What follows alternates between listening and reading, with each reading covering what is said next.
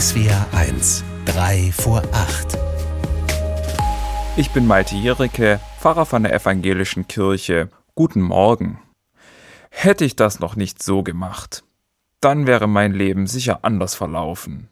Oder mir wären manche Probleme und Sorgen erspart geblieben.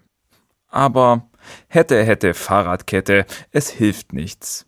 Was war, kann ich nicht mehr ändern.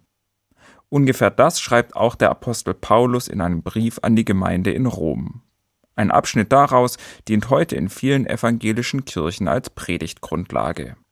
Paulus beschreibt die Gegenwart seiner Zeit. Die ganze Schöpfung seufzt und stöhnt vor Schmerz. Und nicht nur sie, uns geht es genauso. Paulus sieht Mensch und Natur leiden. Er sieht, dass es Krankheit und Schmerz gibt, Neid und Hass. Paulus nimmt wahr, dass in der Welt, in Gottes Schöpfung einiges im Argen liegt. Und diese Diagnose kann man heute sicher noch genauso stellen.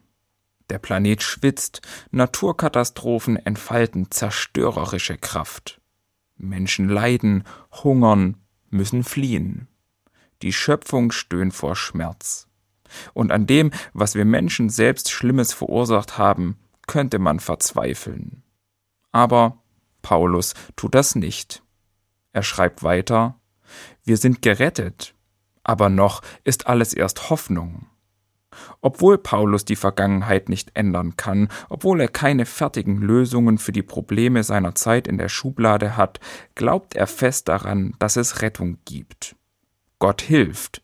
Er erlöst seine Schöpfung von Krieg, Ungerechtigkeit und Gewalt.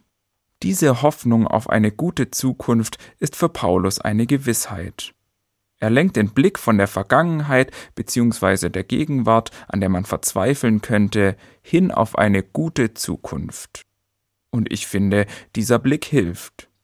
Sich über die Vergangenheit den Kopf zu zerbrechen, zu grübeln, was man hätte anders machen sollen, das bringt einen nicht weiter. Hätte, hätte, Fahrradkette.